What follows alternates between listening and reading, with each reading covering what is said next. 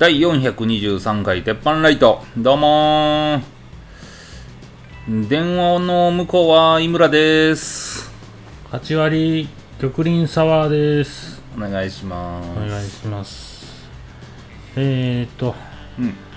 アパホテル。すはい。ありません。ついに。オープンがありません。ついに途切れましたか、途切れましたね。なんかあったんかな。ね7月29日にあれ？え？いやこれ前あ前言いましたよこれ。ああ。いやじゃあ覚えてへんよ。前言いました。毎週出てくんのに。あ浅草橋駅前ってあいうね。あ聞きました聞きました。それ以来ありません。出てきまってませんか。これは平和になってきたのかもしれないですね。ついにもう全国い行ってしもたんじゃないですか、桃鉄みたいに。桃鉄みたいに。いやあの僕らのぼったくりバーみたいな感じで 全国回ってきても。いや僕はあのぼったくりバー、はい。レベル99にしましたよ。えぐいっすね。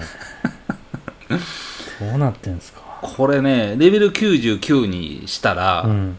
あの注文の速さバリ速い。うーん。もう飲む速さ飲む速さがバリ速なる。ほんで高いもんを飲む。はいはいはいはいだからもう大体3人でテーブルついて、うん。90レベル99のやつがうん。1人おったら、まあ、うん。1億円を超えてくる、おーんでレベル80のやつが2人ついてたりとかもうなったらもう2億5000万ぐらいいくから、普通の支払いででしょ？普通の支払いで。そっからだからぼったくったらもうもう9999はもう確実ですね。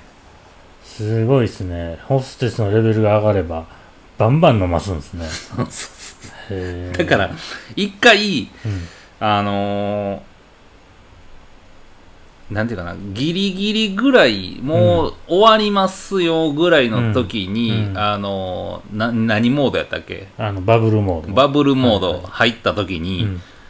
あの、ジョニーランナーとかスピリチュアルって結構出るんすよ。はいはいはいはい。それ、ゼロなったもんね。一回で。一回で やばない？むっちゃ飲むから。やばいっすね。もう、ダメですへね。ー。これはちょっと楽しみ。僕だのぼったくりバー。僕のぼったくりバーで3、うん。すすきので、うん。店舗ランキング、うん。僕うん。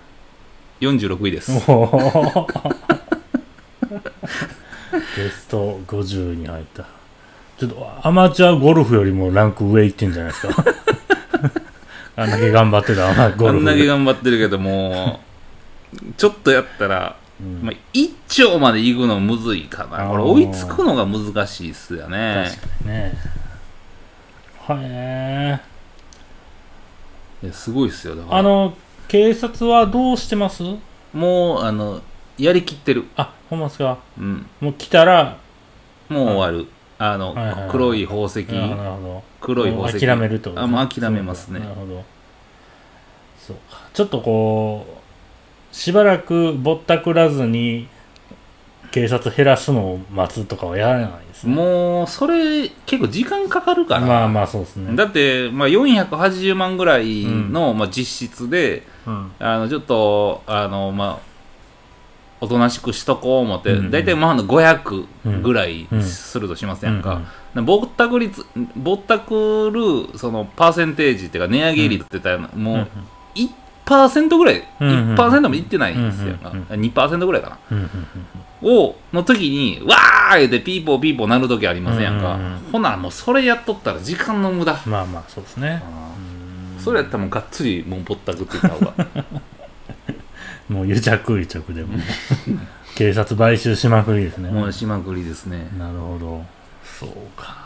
2回0円に持っていかれたけどね。あの、動画見ないってしたらどうなんのかなとか、黒い宝石あある時は、黒い宝石出すんやけど、うん。なかった時に動画見たら1回パスできますやんか。はいはでその日のうちにもう1回ピーポーピーポーなったら、動画見ないとかも選択できひんくて、うん全部持っていかれますやん。うーんそれ2回0円にされた。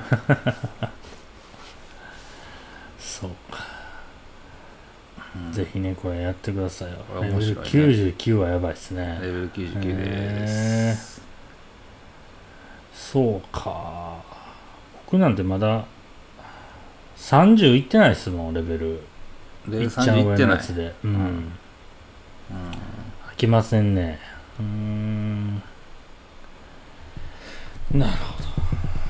僕のぼったくりは3広告のように入れてますけど。これね面白い、うんうんじゃあ全員99にしてみようかなと思って、今回は。はいはいはい。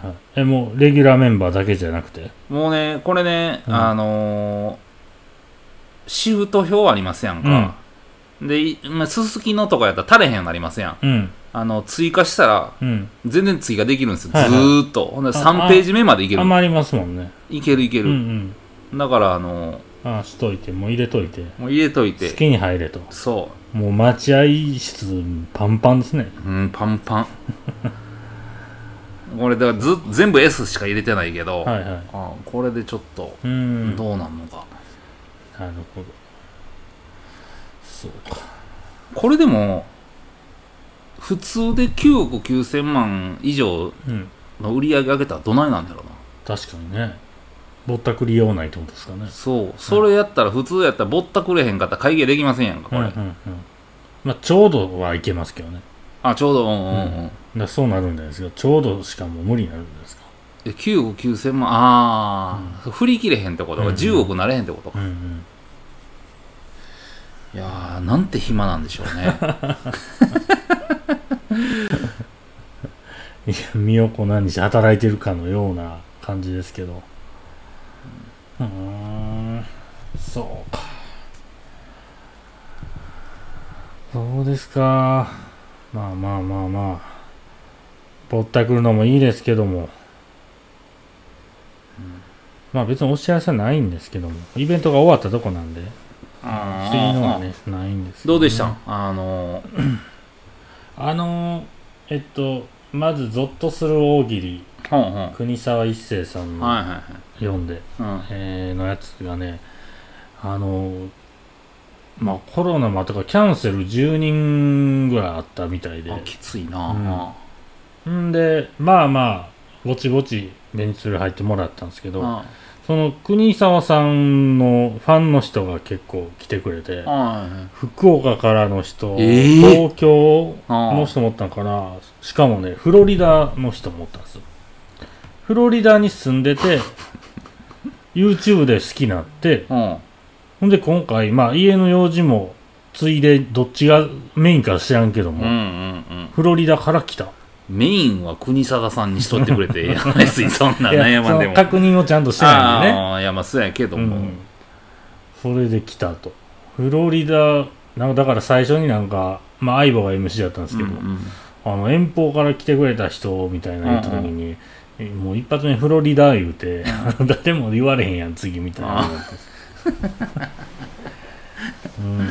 一番ねうん真逆ぐらいにおるからまあお坊さんの三沢さんと、はいはい。第3人でこうずっと喋る感じだったんですけど、まあまあ面白かったですね。階段3つ。うーん。ほんまの階段やっぱそこは。ほんまの階段。まあの昔の仁志松本のゾッとする話でうん。聞いた話もありましたうので、んうんうんまあそれも改めて聞くとまた面白いああ仕上がっとった。仕上がってて、まあ、それと、まあ、それともう一個ねはいさ今年にうん。撮れた心霊写真みたいな画面出して。なんか新 形に取れたなんかサンマみたいなこと言うてんな。今年がのええサンマ取れたからみたいなええのが上がったいうことでえそれでだからさっきデータもらってうん。こうせ、うん。パッと出せるようにもう画面操作えやってたんで、うん。うん。それしつつリハでも何回も見ながら怖いやっぱり。気持ち悪いな。なんかねうんあのファファッと見せましょうか？ほんま見せてもうでもいけるんですか？はい、うそんなうん。見た瞬間体固まるとかいうことじゃないんで、うん。あのー、えっ、とねまあイベントの間ずっとスクリーン出してたしうん。配信でもそのまま流れてたからね、えー、っとねどこ行ったかな。あれ？勝手に消えたんちゃうかなええ。怖っ。そんなんまこれたそんなんばっかり言ってたんじゃん。これこうかなんか顔になん顔がブレてるような感じなんですけど、うん。なんかここがね爪爪みたいマニキュアみたいなうん。感じになってるいうことで、うん。なんか生き量みたいな話をしてて、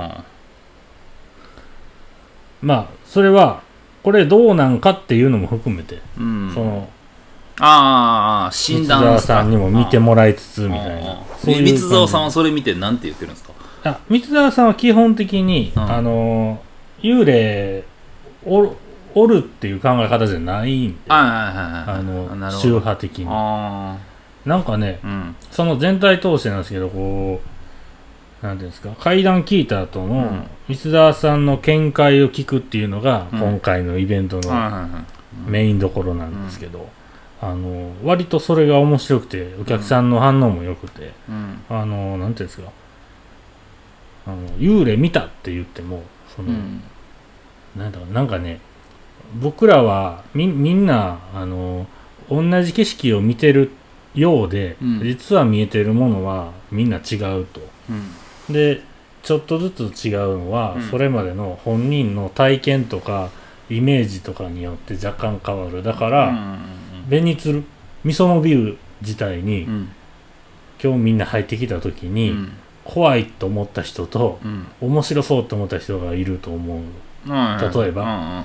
それは今までの自分の経験とかによってこう、うん。見る雰囲気が変わるから、その幽霊も見た見た人がその言ってることがほんまなんであればそれは見たんでしょうみたいなことで。ああなるほどなるほど。でなんかね話のうん。なんか一つでうん。その国沢一生さんのもう地元で昔からうん。なんか噂されてた幽霊みたいな話があって、おうそれが首だけポリスっていうね幽霊が出るっていう噂やったんですって。幽霊やのにポリスってなんかポリスと思う。結構。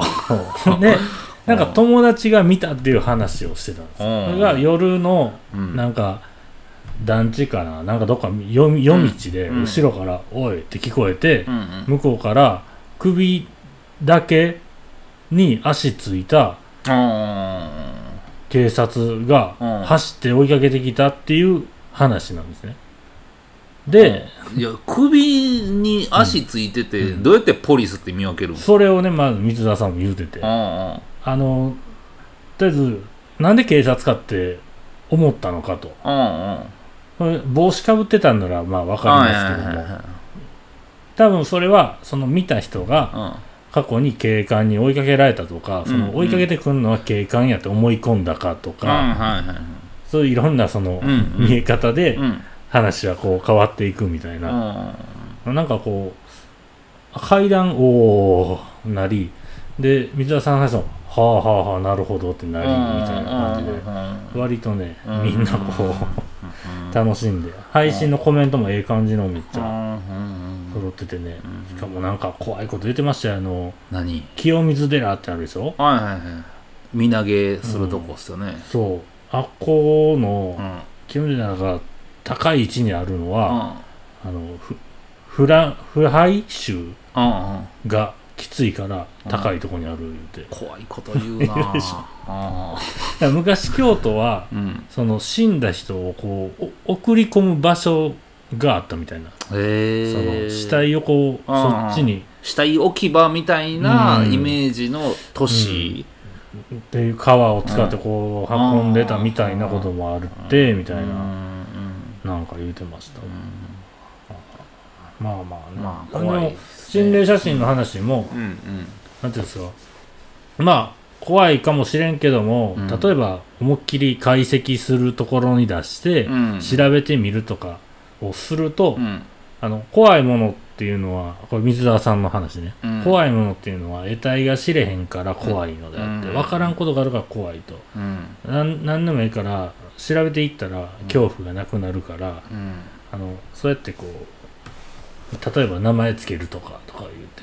ああうん何々なんとかまあまうん。あ首だけポリスみたいな感じでちょっと。うん、つけたらちょっとおもろなって怖なくなるみたいな。ああいや確かに俺結構三沢さんうん。派なんやんか。うんうんなんで怖いと思ったかがうんうんあの理解できないんやんか。うんうん。例えばほんならあの乙武見たら怖いと思うんかってなったら、っていう話になるやんか、ね。俺は全然怖いと思えへんし、うんうんなんかあの YouTube 見てたらおもろいし、うんってなるから、うん。別に怖くない、ならそれをほんならもっとあの例えば、うん。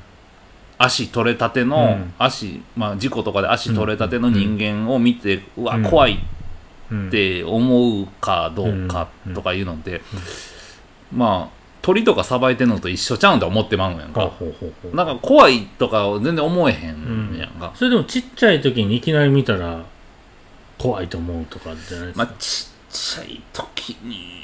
経験のありなしとか。う、ん。だから経験値を、うん。そのあの自分の脳の中でか変わってうん。その視覚的に変換していって、うん。ほんでもう一回脳に戻ってきた時に怖いって思うんやでっていうその水沢さんの解き方は、うん。まあ俺もそうそうなんやんか、うん何をそんなに怖い風に考えてるんやと、でも国国国沢さんの方もどっちかというと、うん。階段の話す側でありながら、はいはい。割と冷静で、あ三沢さんか。えー、とお坊さんは三沢さん。階段喋るのは国沢さんで国沢さんの方も割と冷静で、うん。心霊写真結構突っ込んだりするタイプなんですよ。うん。なんかしゃくれてるやんとかね。あなんかとか割とうん。そのほんほんがっつり幽霊見るわけでもないんで、うんうんうんその半々ぐらいの感じで。エンタメとして喋ってるだけだしそやなうん。なんでねあのーうん。結構怖い BGM とかねうん。背景とかね、うんいっぱい用意してたんですけどね、うん。全くそんな雰囲気なくね。うん。誰も怖ーってなるわけでもなく。まあ。終始おもろい感じでうん。イベントは進んでます。よ、うん。それ面白くてよかったっすね。ただあのーなんか大喜利言うてんのをね、うん。まず入場した人に配った紙うでん。お題書いてて、うん。で書いてもらったのを集めて前で面白いの読む紹介するっていう形だったんですよ、まあ、それで例えば1個目の階段のオチを変えてくださいとかね、うん。あったんですけどね、それで、え2個目かな心霊写真のやつでうん。お題がうん。心霊バズった心霊写真についたクソリプとはっていうお題だったんですね、でまあ配ってイベント始まるまでこううろうろしてたら、あのまあ来てるお客さんが言うたらそんな大喜利とか関わってない人も結構おる、はいはいはい。すいません言って、うん。あのはいはいって聞いたら、うんクソリプって何ですかって言われて。あこれ説明むずいしあクソリプが分からんということは？みたいな、うん。なんかなんか自分の中でこうどう説明したらいいんだみたいな。いや難しい。いや。えっとツイッターとかでなんていうんですか返事なんで。うんだからそのどうしようもないようななんなんていうんかな説明すしたら間違えそう、その人が。なんかその逆にあの説明せんと、うん。あのしもうそのままで書いた方がいいんじゃないですかと まあせえへんかったらななんかも。うなんかつぶやきとかに対する返信うんうんのちょっとなんかどうしようもないやつみたいな言い方したんですけど。いやー聞かれる思わんかったなとう思って。ん。それ分かれへんかったうんきついな。だ割とうん。予想外の回答とか出てておもろかったですけど、ああ確かにな。うん。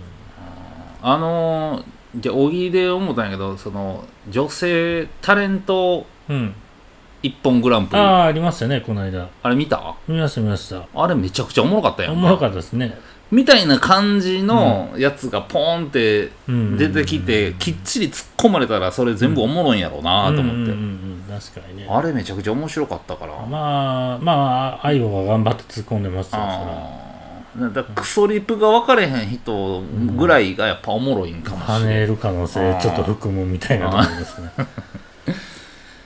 うん。ねいやまあまあ。ねそうですか。そうですわいやまあ無事に終わってよかったああよかったですね。まあうん。まあね、配信まだ買えるんでね。これ配信買ってもらうとうんうん。あのー、相棒の赤字が減っていくという仕組みになってあますそうなんや、ぜひね、あの、もう交通費出して、ギャラ出してしてるんで。うん、うんなるほどね、まあでもコロナでまたなんかうんキャンセル増えてきてみたいな感じになってるみたいやな居酒屋とかすごいでしょ、多う分。んキャンセル。全然予約ない言ってましたよ。うん。まあまあね、えー、国際市のロトスローギリ、ツイキャスで、えーアーカイブあります。あと、白書の中西さんの単独ライブもツイキャスで配信あります。一個、一個コント出させてもらってます。あうんっちはバンバン受けてましたね。違う偉いもん。で。彼女の中にさ。うん。あまあそうお笑いお笑いのライブやからね。それは。そうでしょ。受けるんやけど。うん、えー、っと、どうですか、ほんで、どうですか？って。ぼったくりバー以外の。う、んぼったくらない世界としてはどういう感じなんですか？ぼったくらない世界。まあ8月10日にまたうん。第2回目の裁判を控えてるんですけおど。おうん。お盆前に。そうなんですよ。もうお盆前にやっときたくて、うん。なんか答弁書って言ってまあ、一回、まあ、僕が訴訴状っていうやつ出して、うん。訴訟を起こすんやけど、訴状を書いて、うん。相手がそれに返してくると、でそれを持って裁判官の前で、まあ、こういう書類出してきてここどうですか、どうですかって言い合って、で相手が出した書類に対して反論あるなら、あの書面で、まあ、うん第一次書え準備書面みたいな感じでまた提出するはあのかほんならそれを提出してまたそれにあの返してきたやつを持っていってで裁判また裁裁判官とみんなで話し合うみたいな。のを何2回目。してから始まる。そうそうそうそうそう。やっぱねあのーなんていうかな。殺人を起こした人うん。にもやっぱりその平等にせなあかんからって、殺人を起こした人にも、うん。えー、と弁護士つきますやんか、はいはいはい。で起こされた人殺された、まあ、うん親御さんとかの人にも弁護士ついて、でまあなんとなく戦いますやんか、でそこでやっぱり世間一般からしたら殺したやつが悪いやんっていうとこで、うんまあ落ち着く方がまあ多いねんけども、あのたまにその殺した人にもやっぱり家庭環境がやっぱ厳しくて、うん。であの勘弁したってくれやみたいな感じの判決も、まあ、出たりうん出なかったりみたいな、うんそんな感じでやっぱり相手もそのし商売やから、うん。あの意味分かれへんこと言ってきたりとかするうん。それをわざわざ一回うこっちに持ってこられたら、うんそれ一回と解いてうん。解いてほんでそれに法律的にこう抵触してないかどうかを、うんまあまあ、うちの顧問弁護士なり、うんあのちょっとチームで持ってる弁護士なりうん。に相談して、うん。あそれはあのジャブ入れてきた感じやからそはいはい。れに引っかからんでも、なるほどね。こうこうこういう理由でそそこは抵触して間違いなく抵触してないっていう、あの反論をまず一個書いとかなあかん、はいはいはい。とかいうのがこうあったりとかするから、うん。あの一概に俺が思ってること相手が思ってること、うん。でそれに返すだけの文章じゃないんやんか,、うん。だからしょうもないそのなんかうん。法律的には、あのそこは抵触しないみたいなことをいちいち調べやんなあかんとこはいはい。1個とか2個入ってきた場合、うん。その返すここっちから返す文章に、はいはい。俺30日もらったんやけど、25日ぐらいかなはいはいはいはい、なるほど。あの、全然いけるわと思ってん。うん一週間ぐらいで書けるわと思ってんけど、結局、いらん攻ギリギリ。撃来てるから、そうその対応せなあかんと。そうやねん。うっとうしいですね。だから、ああ、プロやなと。それで書かれへんかったらはいはい認めたことになったりとかするかあーならる、それに書かんなあかんやん。はいはいはい。っていうのを、ずっとやりやっていくんやろうなみたいな。うーんうっとうしいですね。いや、だから、い意外とそのなんかまあ2年とか3年かかってる裁判とかなんでやねんと思うけど、うん。やっぱそういうやつやって、うん。ジャブの打ち合いしてうん。でそれに返してないのもほんま、うん。ラップバトルみたいな感じですよ、うん。うん。返してけえへんのやったらあんたさっきの認め返事ないやんけみたいなそうそうそうそうそうそう。アンサーがないみたいな感じになってじゃあほなそこは認めてもらえますか？みたいなんで裁判官が認めざるを得へんと思ってるんやちょっとこっちの体力ゲージ減ったみたいな感じそうそううそうそうそうそう。その時点で。いやそれってやらしい感じですね。そうなんすよね。メイウェザーがあの天心との試合前にうん。お自分が遅う来たくせにもうバンテージお前巻き直せ目の前でって言ったような感じですいやいやちゃんとレフェリーに見てもらってやってるから。いー。やあかん俺ら見てへんから今巻き直せとか言ってそのアップする時間取られたみたいな天心が。あうっとうしいなそれみたいあいやそうなんかな。まあでもなんかそうやってあのちゃちゃ入れてくるみたいな。な、うんうんうん。がやっぱりそれはまプロでプロとおらんときついですね。いやきついね。うん。うんなんかさ、まあ、うちも顧問弁護士つけてるしその、まあ、チームでん。弁護士もう一人ついてるから、うん。が折れへんかったら多分負けると、へそれはやっぱり裁判ってなったらこっち側もあっち側も弁護士同士のやり合いっていうのはなんとなくわかる、ーうーん。ただなんか今回思ったんその素人と弁護士と戦ってて、今回思ったんは、マジであの正義とは何かがうん。完璧、うん、うんあの置き去りにされてる。そう。そこがやっぱ怖いとこ。へー。そうか。それを、うんうん。え？それだけを守ってたら勝てないってことですね。正義だけを守ってたら勝たれへんってことですね。語れへん。可能性があるということですね。っていうかやっぱりその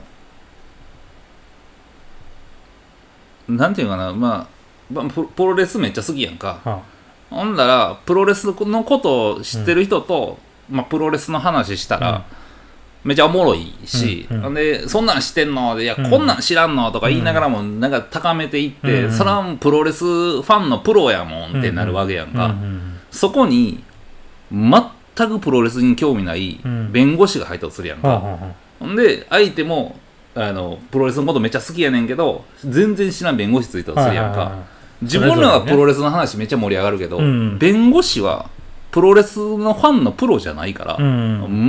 全く分からへんねやんか、はいはい。長州力ぐらいで止まってんねん、ああ知ってますね。プロレスはいはいはい、うんあのリングでバンバンやるうんやつでしょ、うんみたいな。は知ってんねんけど違うんですよプロレスって。そういうことじゃみたいな、えそれ誰のセリフ？あの玉林のセリフ、プロレスとはうん。格闘技の中であって、エンターテインメントの中である、それをみんな分かってんねんけど、うん。それをもう楽しみながら、うん。格闘のとこに一歩足うん入れてんやでうんみたいな。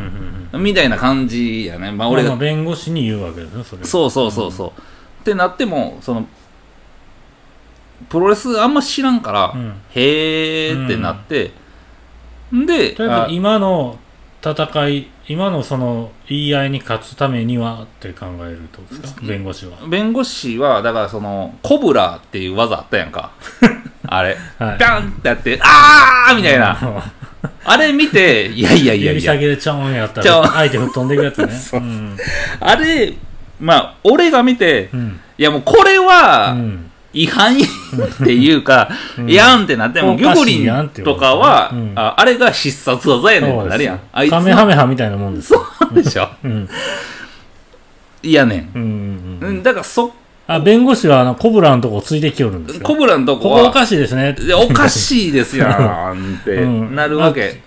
力入ってますか？これみたいなことになるわけですね。せやねんけども、もうそれがプロレスやから、分かって、そこじゃないんですよ、みたいな。うん。とこを、まあ、語り合うわけやんか。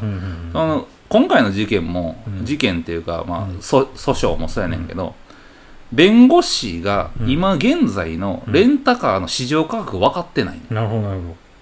うんでなんでかって言ったら保険会社の、うん。についてる弁護士っていうのは、保険会社がうん。出してきたその資料を基づいてずっと戦ってきてるから、はい保険会社のその出してきたレンタカー費用っていうのが、あの1950 1900年代からうん値段変わってないんや。うん。うん。ほなそこから車の値段でバンバン上がってきてるのに、あの変えていけないんやんか保険会社は。はいはいはい。ただ分かってんねんけど会社がこれを規定としてるから、うん。あの高いうちが安いっていうのは分かってんねんけども、高いとこに払うのはあのあんまりしたくないっていうとこを持たすために1900年から変わってないねん。うんうん。それはその保険会社のうちうちのやつもみんな言うてんねん、うんうんうん変わってんの聞いたことうない、その資料を持って弁護士がうん。この値段が正当であるってな,、はいはいはい。なるのをこっち腹立つな。ごっつ腹立つやんか。いやだから市場価格とはこうやから、うんかなり値段の乖離がありますよ、うんうんってなるのを弁護士はうん。分かれへんから、それをいやそれは不当やってこっちに言ってくんねんけど、うん。いやあんたらが間違いなく不当なんですよって。まあ弁護士も知った上で乗っかってる。乗っかってると思う、うん。うん。ほんならここで問題なんが、うん。裁判官もそういう事例ばっかり見てきてて、うん。そこに対してその、えっと今まで保険会社の値段が1回も改定されてないっていうやり合いっていうのは結構少ない事例やから、俺らがガンガン攻めるっていうのは、まあほぼやらないんやんか、うん。なんでかっつったら時間の無駄やから、勝てんねんけど時間の無駄やから、その2000円ぐらいとか、うん。1日2000円ぐらいで戦わんでいいんちゃいますかっていうのがやってるから、うん。裁判官も保険会社が提出した市場価格で、ん。えー、とレンタカーの価格表がうん妥当と思ってまうねん、うーん。そこを今回いや妥当じゃなくて、うん。あのそれめちゃくちゃ安くて、はいはい。で世間一般的の、一般消費者が借りれる値段はうん。こうなってますよってうん。まず提示して、うん。はあそんなに高いんですねっていうとこがまずおかしいやんか、うんうんうん高くなくて一般人はみんなこれで借りてんのに、うん。あのそれを高いって思ってしまうことが完璧あなたたちずれてますよ、うん。ほんで修理に対しても、うん。修理にかかる日数っていうのが、またこれ保険会社のデータに基づいて、うん。算出されてんねやんか、はいはい。ほんなら1900年代の車と今の車、全く構造違うやんか、ほんならそれが進化していけへんねん。ううんやのにもかかわらず今の車っていうのは電子制御めちゃめちゃかかってるから、うん。診断機使ってガガチャガチャすんのに何時間もかかったりとかすんねやんか。それは見ないんやんか保険会社でそれを都合ええようにええように。そうそうめちゃくちゃええようにしてるからそれをまた、まあ、出してきてあんたらが持ってるデータっていうのは、うん。1900年代から変わってないから、うん。まずそれどけといて今の第三者機関が作ったそのあの算出する計算式持ってけへんかったら値段合わないよって言うて、まただだやるってなった時に裁判官はもう1900年代からずっと同じ根拠を見てきてるから、裁判官もえここが根拠と思ってるけどあんたら高ないんですかっていうとこを、うん。あの市場価格とはそうそうやねその第三者のみたいなやつを基準にとかってならんもんな。んですかね。いやそれがえっと今年令和4年の1月に、うあのうちのチームからやってる、ん。あの裁判で買ったんやんか、うんうん。なら何を買ったかっつったら、その保険会社が出してるデータは、まあ、1900年代から変わってないと、うん。第三者委員会が作ってるのは、うん。今は、まああのまあ、世界中でまあみんなで作り合ってんねんけど、の今の車でドア変えるのってやっぱ、ミラーの中にも、まあうん。まあコンピューター入ってるから、うん。それをつなぐ線一回外したらそれをもう一回診断機つないで、うん。これを認識させるっていうあの作業が必要になるってなったらドア外しただけじゃあかん、だから結構時間かかりますよっていうのを、根拠となるデータうん。プラスこういう機能がついてたらまあ1.3倍かけときましょうかとかいうそのコース表って言って、あのまあ、作業時間表みたいなのを作ってる会社がやっぱ世界にできたそれを日本に持ってきて、うん。そのコース表でで事故の時の、えっと計算式でこれでって言ったら、うん。まあ、保険会社が50万書いてるやつを、まあ、70万ぐらいかかるっていう、その計算式になると、その開きの20万は、うん。保険会社がしたら払いたくない。うん。なんか、なんでそんな高いねんってなっても、うんいやこの第三者三者委員会が書いたこの工数表やったら、うん。まあこんだけ絶対かかると、うんうん。どんだけ頑張っても70万かかるっていうとこ、いやそれやったら訴訟しましょうってなって、70万で第三者委員会に書いたそのうん。工数表が裁判官に認められた、今回。うん。っていうのでちょっとずつ変わってきてんねんけどまだ1回目。それそれ世界的にも同じような問題なんじゃないですか？そんなやっぱ保険会社あってうん。車扱うとこあってやったらどの国でもそううそうだからまあ日本しか知らんしだからアメリカとかどうなってんかちょっと分かれへんけどうん。あの全、えー、と日本で言ったら全国うん。みんなそれ。うーん。でもその保険会社のそれがもうまあそりゃその方が得やからなんやろうけど、うん。鬱陶しいですねずーっと。だから今回だからそのずっとジャンプ180円で買ってるような感じ、あそうそうそうねそう。ええもうもう200円超えてるから。200円超えてるし、うん。あの今ジャンプ売れへんなってきてるから、まあうん。俺らからしたらうん。400円で売って、うんその利益もっと漫画家に回して、もっとええもん書かしたらええやんってなってくるからもっと上げてとかなるやん。か、ほんで頑張って俺らも400円で買うからとかいう話じゃなくて、いやいやいやって200もうそんな円しか持ってきてへんしみたいなことね。あかんあかんでもジャンプなんかそんなんもう180円で決まったんねで 増刊号でちょっとそうそうそう。190円みたいな190円や言うて、うん。そんなもんあかんで言うて、そんな俺らの時代はもう180円やんか言うて。な。っていうのを押し通していくっうんていう。そう。それ裁判官もさ25歳ぐらいの若いやつ見たことないやん。うん確かにね。時代は変われへんて。やばいっすよだから。裁判そうか裁判官も言うたらえー、俺らも昔なんかお世話になった時それぐらいやったけどなみたいになって感覚おかしい可能性もありますいやおかしい。その昔っていつなんですかみたいな。うんそうそうそう。だからまだ、あのガソリンのレギュラーが80円と思ってるぐらい、うん。いやマジで今もう176円とかやから みたいな。ええ言うて。あの80円の思ったけど100せめて上がったから100円ぐらいちゃうかいやマジでそんなんやで。毎回ええー、みたいな。何言うても。マジでそんなん。鬱陶しいですね、そう。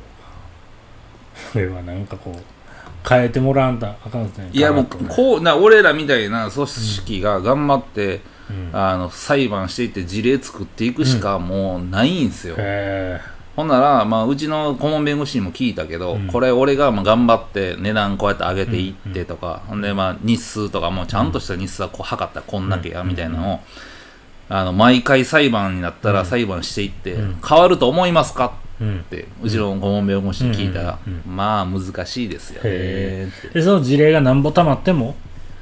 もう、保険会社もメガメガ企業やから、うん。そんなん1件2件な例えば50件までたまったとしても、そんなそんなんもう無理ですよって。えでももうやっていかんなあかんからね。え、うん。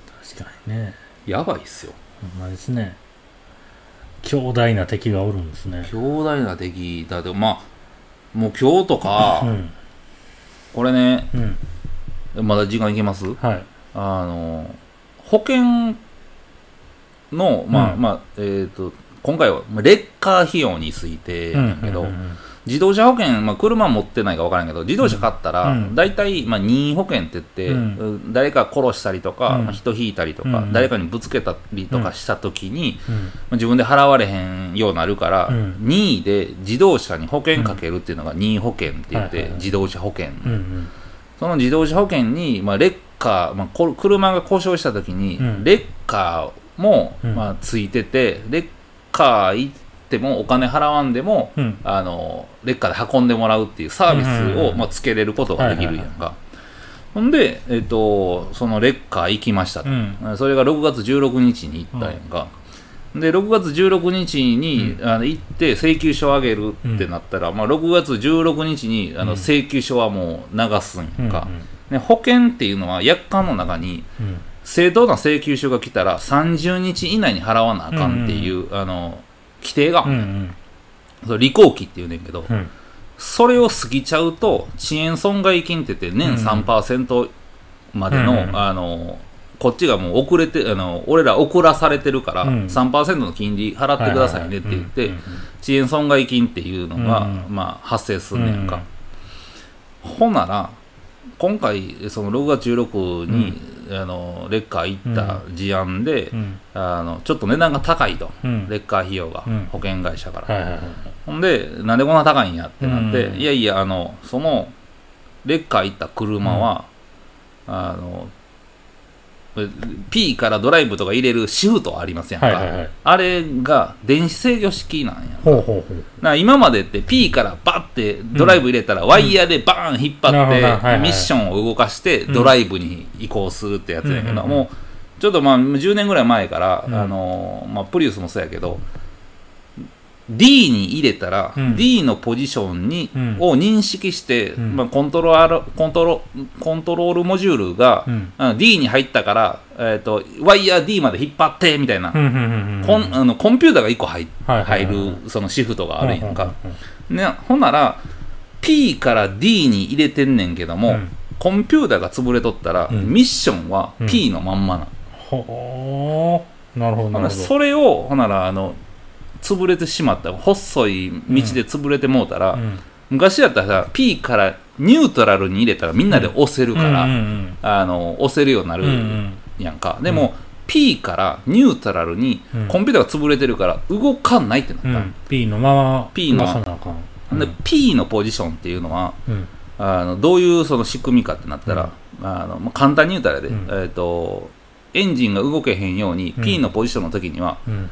あのエンジンに動けへん棒が一本プスって刺さるんやんか、ほんならあのどうしても動けへんようになる、でそのピンをパンって抜けへんかったら、うん。まず車っていうのは動けへんようになってるやんか、うんうんうんそれが P のポジションやね、ほんなら P から N に動かしてもコンピューターが潰れてるから動かないってなったら、みんなで手でも押せないってなるか、うんうんなそれをどうするかってなったら、まあ、ちょっとうち特殊な診断機持ってて、うんその診断機つないで、うん。そのコンピューターのそのし死にかけてるやつうん。を強制的に今からあの P から動かすから、はいはいはいはい。あのその診断機でうん。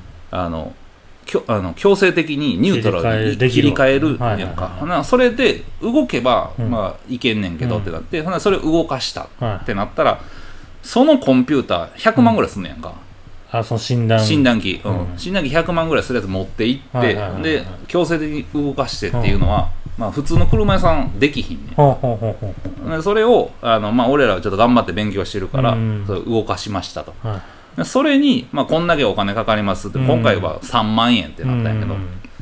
それはかかりますやん。100万円のやつ持っていってんねんから、それはね。ほな3万円かかりますってなったら、うん。それは高すぎるってなって、今回、あいおい日清童話っていうところの、えー、とレッカー費用についてうん。請求で、あのやってたんやけど、うん。あいおい日清、まあ、あいおいが、うん。いや、3万円高すぎるから、うん。あのほんま、やりましたかってなったんよ。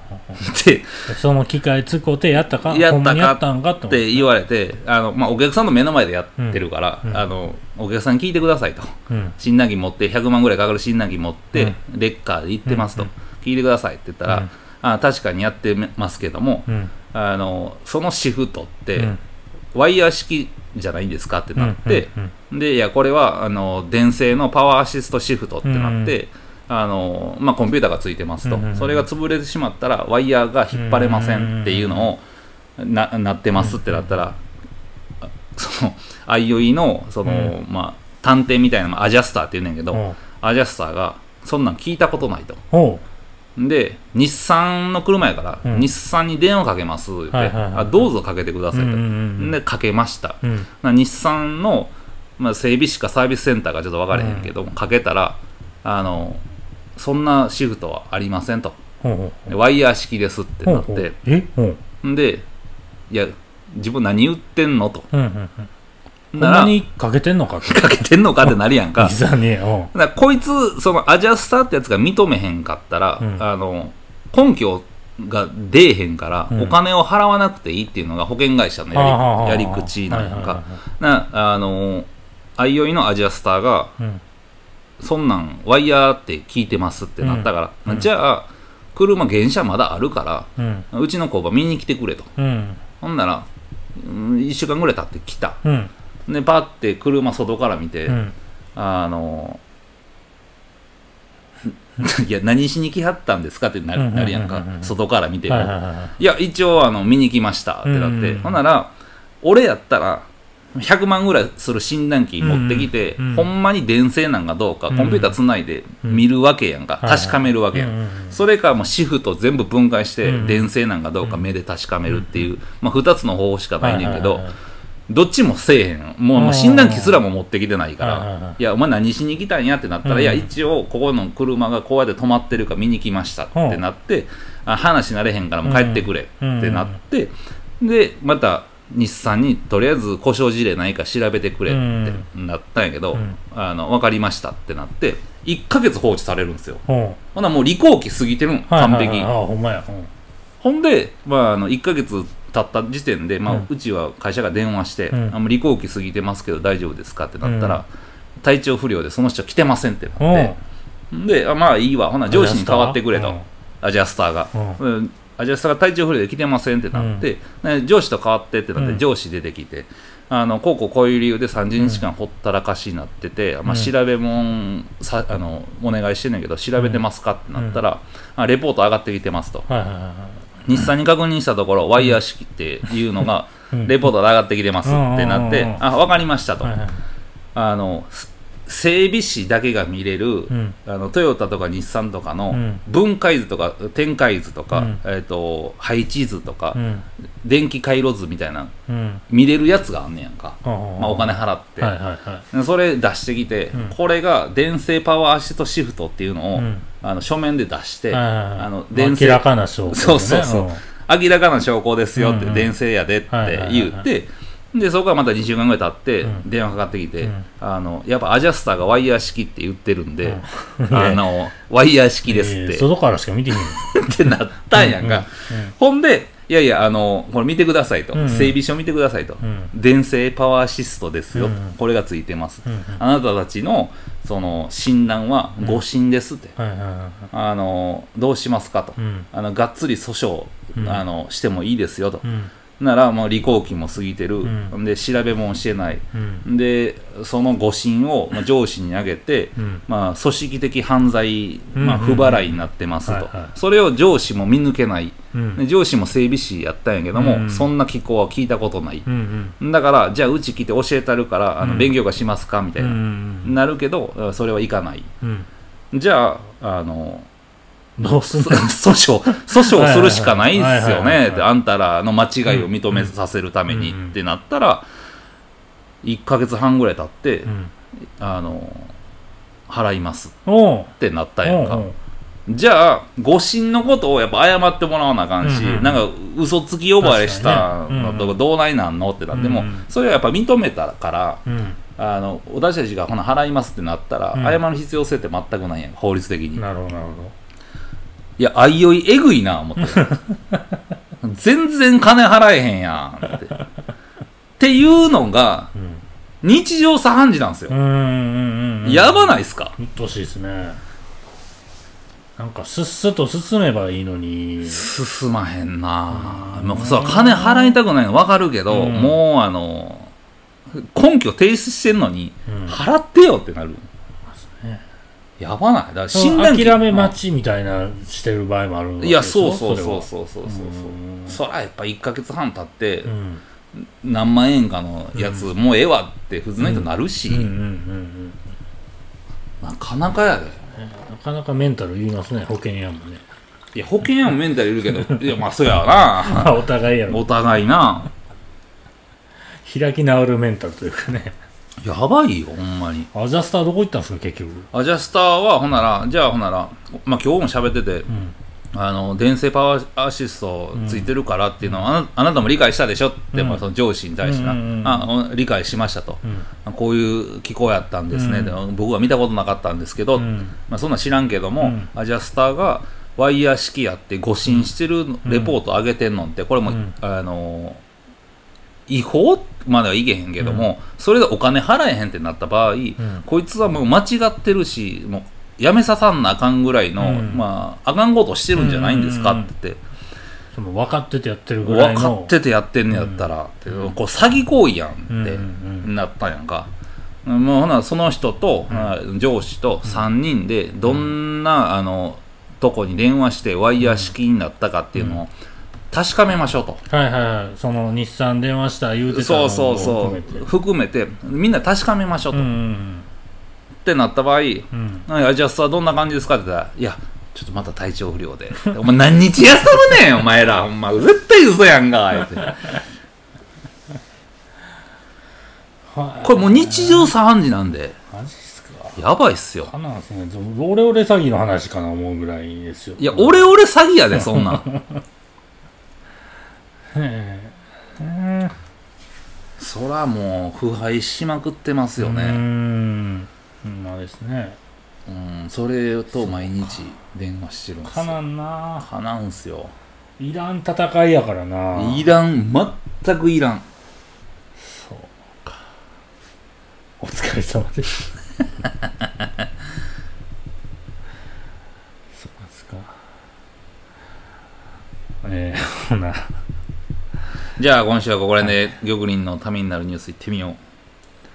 海水浴場水が汚いランキングっていうのが出てます。いやースマ入ってるやろ。意外とね。まああの基準っていうのはねまああるんですけどもなんかね4項目あってうん。もうねこの項目名からもうテンション下がるんですけど科学的酸素要求量が一つ。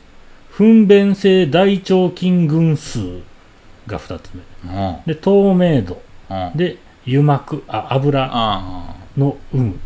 あうん。っていうその 4つ。そのやばい。4項目聞いてる時点でうわごっつ嫌やってなってもう名前から汚れてるもんな。嫌でしょ。でこれがすごいな。バランスよく多いところうん1位がうん。ええとこって言うんかな。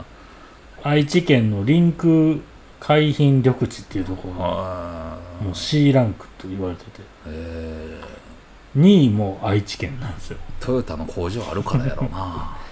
3位が横浜なんですけどうん4えあ同率3位と5位がまた愛知県。うん。で千葉北海道青森北海道。うん。愛知愛知。千葉愛知愛知青森っていうね。トップ10でね愛知県がね8項目 8, 8個入ってるっていう。ねこれ意外と大阪が入っていけなかったっていう。スマであんだけ汚いのに、うん。愛知県のう 浜どないなってんね。ん で一応ただの海じゃない海水浴場ですからねこああやば。れいやーびっくりするわ。北海道とかでもそうなんや思ってね北海道はなんかロシアがやってそうやからって なんか汚いイメージあるけどな。なんか寄ってきそうやんか。